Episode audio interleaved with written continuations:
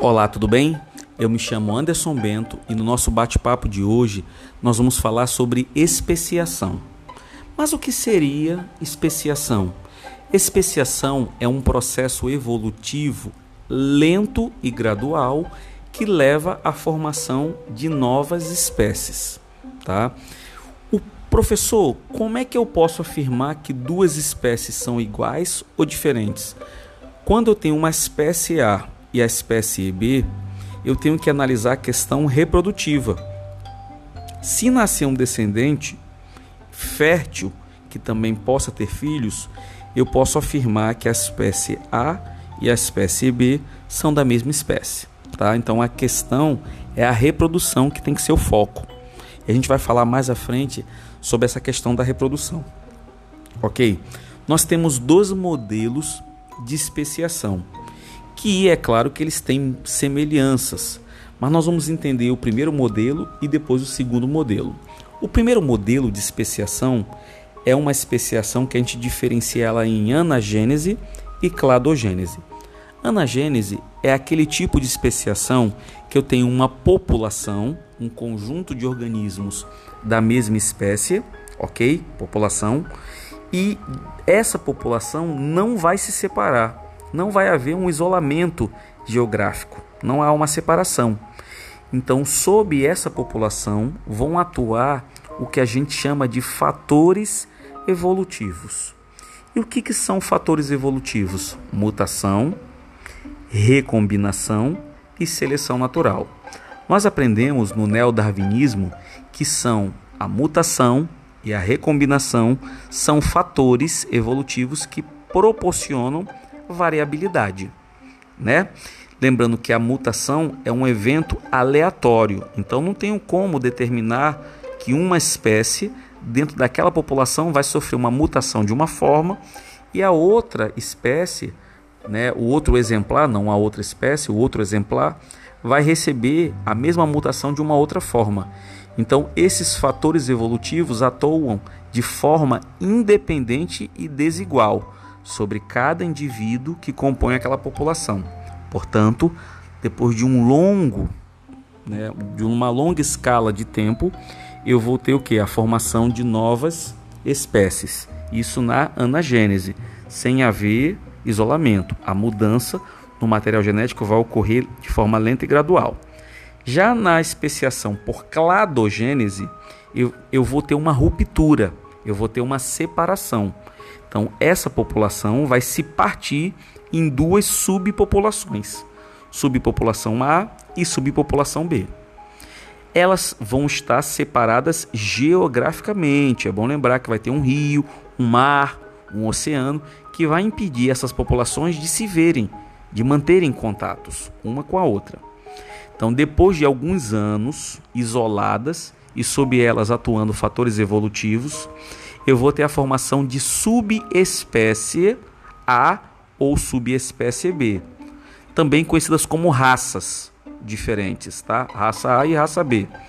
Caso esse processo continue e persista, no final eu vou ter espécie A e espécie B, ao final da especiação por cladogênese. Lembrando que elas estão isoladas geograficamente. Professor, e se eu terminar agora o processo e eliminar o isolamento geográfico? Elas agora são colocadas no mesmo ambiente, só que são espécies diferentes. O que, que vai acontecer? Vai haver entre elas agora um novo isolamento, que é o isolamento reprodutivo. É bom lembrar que tanto na anagênese quanto na cladogênese, ao final, quando eu tiver formado duas novas espécies, vai sempre haver, sempre haverá um isolamento reprodutivo, ok? Essas espécies agora estão isoladas reprodutivamente. Elas vão ter dificuldades na reprodução, porque são de espécies diferentes, ok? Vamos para agora o outro modelo. O outro modelo eu divido ele em três tipos de especiação: a alopátrica, simpátrica e a parapátrica. Vamos entender a diferença de uma para outra. A alopátrica é aquela que se assemelha a cladogênese. Por que, professor, se assemelha à cladogênese? Porque a população ancestral vai se separar. vai haver uma separação. Essa separação, né, que é um isolamento, elas vão estar isoladas geograficamente, cada uma numa área, pode ser acompanhada de uma barreira geográfica ou não. Como assim, professor? Caso haja a separação das populações e elas estão separadas geograficamente por um rio, por uma barreira, por um mar, por um oceano, aí nós classificamos essa especiação, tá? Fiquem atentos. Se houver um isolamento geográfico, uma barreira geográfica, essa especiação se chamará de vicariana. Vicariana. A, separa a separação né, por barreira geográfica, rio, mar, oceano, é uma especiação alopátrica do tipo vicariana. Caso não tenha uma barreira geográfica, um rio, um mar, mas foi uma dispersão. A, as populações resolveram se dispersar, cada uma foi para um lado e pegou seu caminho. Mas não tem uma barreira física separando elas. Aí nesse caso é uma especiação dispersante, que alguns autores também chamam elas de peripátricas, peripátricas ou dispersante. É bom lembrar que quando isso ocorrer, essa dispersão, tá? Normalmente a, o grupo que dispersa, ele é um grupo menor. O grupo maior fica e o grupo menor dispersa. Quando isso ocorre, esse grupo menor dispersa, nós chamamos de efeito do fundador. Lembre, efeito do fundador, que é quando uma população menor se desliga, se desgarra da população maior, que alguns autores também chamam de efeito do, de gargalo da garrafa, né? Por quê, professor? Porque o gargalo da garrafa imita o que? A pressão que a natureza faz, a seleção natural. Né? Vai pressionar e só os mais adaptados conseguem passar pela pressão que a natureza está impondo, tá? Então é bom lembrar que nós temos tudo isso que foi falado é de especiação alopátrica. A alopátrica tem separação, as populações se separam. Professor, e se não houver separação, professor, e todos ocorrendo na mesma área geográfica? Aí lembra um pouco a anagênese, né? Só que essa é a simpátrica. Na simpátrica, é, os indivíduos que compõem essa população vão estar na mesma área geográfica, tá? Eles vão estar na mesma área geográfica, mas não pode haver cruzamento entre eles. É bom lembrar que eles vão estar na mesma área geográfica como na anagênese, porém, também como na anagênese não pode haver fluxo gênico, ou seja, cruzamento entre esses indivíduos, e sob eles vão atuar fatores evolutivos, tá? Uma especiação parecida com a simpátrica é a parapátrica. Só que na parapátrica, um grupo se desliga do maior, tá? Um grupo como se fosse o efeito fundador, como se fosse, mas ele não, não se isola, não ocorre um isolamento. No efeito fundador vai haver um isolamento, eles vão estar separados fisicamente. Na parapátrica não, eles vão se separar, mas continuam com uma área em comum. Eles vão ter uma área, uma zona em comum. Aquela zona é o ponto de encontro né, entre eles. Quando isso ocorre, né, aí nós dizemos que a especiação é parapátrica. Lembre, a parapátrica lembra um pouco da questão dos conjuntos. Não sei se você lembra, conjunto A, conjunto B. Tem uma área de interseção entre esses conjuntos? Tem. Pronto, simula perfeitamente uma especiação parapátrica, que vai haver uma área comum entre eles, uma área de interseção, se a gente fosse representar por conjuntos, ok? Professor, e quando duas populações concluem o processo de especiação? Aí nós temos agora um isolamento reprodutivo.